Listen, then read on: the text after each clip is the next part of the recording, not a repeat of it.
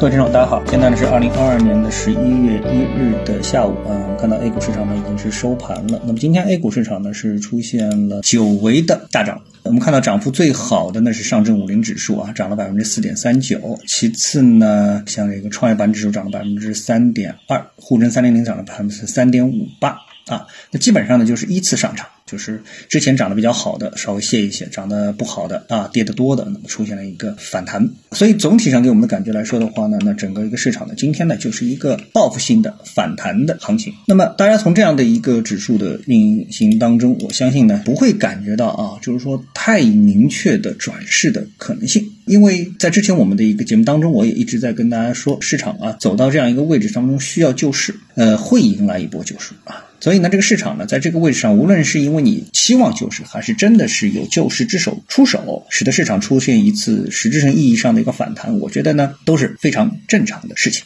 那么，我们从盘面当中的各个板块的表现当中啊，实际上啊，我觉得还是提出了很多的疑问。啊，比如说今天涨幅居前的板块，第一是酒店及餐饮，第二是景点及旅游啊，然后是机场航运。那么涨幅呢都在百分之六以上。那你想板块涨幅在百分之六以上，当然是相当可观。那我们进到这个板块当中啊，那我们就可以看到这其中啊非常的矛盾点是什么？就是在近三年以来啊，整个的一个经济啊受疫情的折磨，酒店餐饮、景点旅游、机场航运，那这都应该是属于重灾区。那么这个是不是大家的共识啊？我相信大家就应该。是一个共识，但是呢，恰恰在这个共识方面啊，我们看到整个的酒店及餐饮板块，也就是受伤最重的啊。那么之前有一个数据啊，说这个上海啊，餐饮行业啊，倒闭了百分之三十五的企业。那也就是在这样的一个情况下面，我们看到整个的一个餐饮的板块指数，从二零二零年的二月份。啊，也就是疫情开始的这个时间点啊，最早开始的这个时间点，当时酒店及餐饮板块的指数啊是在八百点，现在多少呢？是一千六百多点，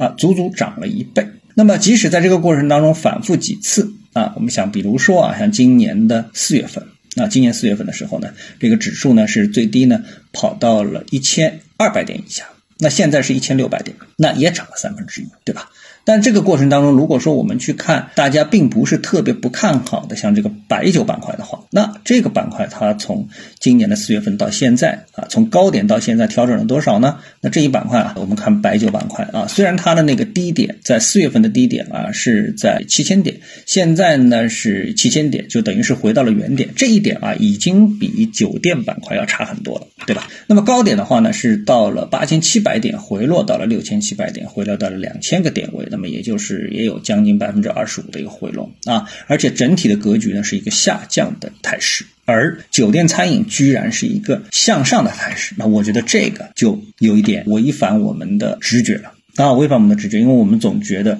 这个板块应该是惨不忍睹，恰恰不是这样啊，酒店餐饮、景点旅游，哎，走的其实在过去的这么长的一个长线的时间当中是非常好的。啊，是非常好的。然后呢，我们再来看这个板块当中的这个信号啊。那么今天呢，我们看到有这么的一个消息，就是文旅部啊拟规定支持在线旅游企业参与消费券发放等促销活动啊。那具体内容我们就不说了啊，我们说这肯定是对旅游行业是一个利好，但它是不是真的有这么大的利好呢？我相信大家也是打一个问号的啊，因为最终能够落地怎么落地，我们觉得都还是有一定难度的。但是没关系，这个板块就是涨的，今天在线旅游就涨的啊，尽管不是第一，但它还是涨的。我觉得现在这个市场啊，有一些平行的这种感觉，就是平行世界的感觉，就是我们同时生活在平行世界当中。一方面呢，我们觉得，哎，整个的这个市场啊，被经济、被疫情打的这个是惨不忍睹。但是另一方面呢，哎，我们又觉得啊，很多事情啊，欣欣向荣。比如说，我们举这么一个案例，就是虚拟资产。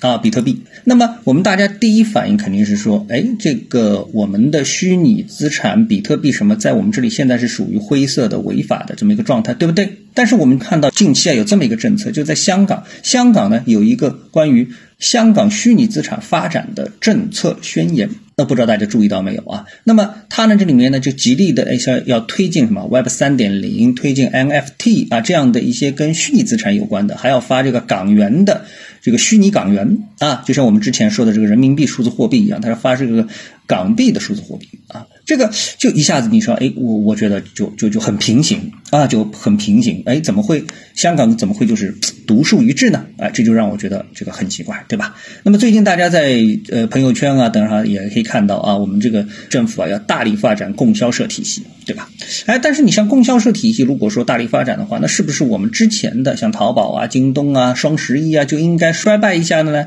哎，没有啊，这两天我们的双十一依旧是非常的热闹啊。刚才跟朋友在聊天的时候，他们说啊要抢这个苹果啊，没有抢到。啊，这个跌价的苹果没有抢到，等等啊，这个这个还是沉浸在这种购物的狂欢当中，这个好像又跟供销社啊没有什么直接的关系啊，这又是给了我一个平行世界的一个感觉啊，所以呢，大家觉得这些事情综合在一起，到底我们的市场怎么了啊？我们再来看港股啊，港股，港股今天是出现了爆涨。啊，这个恒生指数涨了百分之五点三六，然后呢，恒生科技股指数涨了百分之三七点八，这也算是一个大幅上涨吧，对吧？那，所以呢，这个给到我们的整个的一个感觉就是说，我们所看到的这个世界是不是真实的？我真的是在怀疑这一点啊。我们到底是循着什么样一个思路？好，当我们什么东西都有很多东西啊，注意这种不太搞得清楚的时候呢，我们再来看看茅台啊，茅台，因为茅台今天其实也是有看点，为什么？今天茅台拉了一根大阳线，涨幅是百分之八点三。啊，我们知道茅台这轮是从多少？从一千九跌到了一千三百三十三，相当于是跌掉了六百块，也就是跌掉了接近三分之一，对吧？这是很好算的。然后呢，今天反弹了百分之八，那么这是茅台在这一个六百元的下跌的过程当中第一次拉出的大阳线。那么我们是不是相信茅台就此开始微型的反转了呢？那么从技术的角度来说，我确实觉得这是不太让人值得相信的一点。啊，值得相信的一点，有这样的一个疑虑啊，所以呢，呃，我想我们的市场啊，目前啊，尽管总基调上面，我给大家的总基调就是小盘股继续看好，大盘股我觉得。也是处于一个报复性反弹的一个阶段，整个的市场不会因为今天的上涨而发生本质的变化，就是原来处于上涨状态的还在涨，原来处于下跌状态的还在跌。那可能说我们继续怀疑上证五零指数为代表的大盘蓝筹他们的一个上攻的能力，但是呢，同时我们也相信啊，指数所反映出的以中证一千为代表的小盘股继续上攻的能力，那市场呢就是这么冰火两重天。好，那么今天呢，我们就跟大家探讨一下，各位有什么想法或者是感受的话呢，欢迎在评论区里呢一起的交流，也希望各位呢是多多点赞、转发、订阅我的频道专辑啊，我们下期的节目时间再见。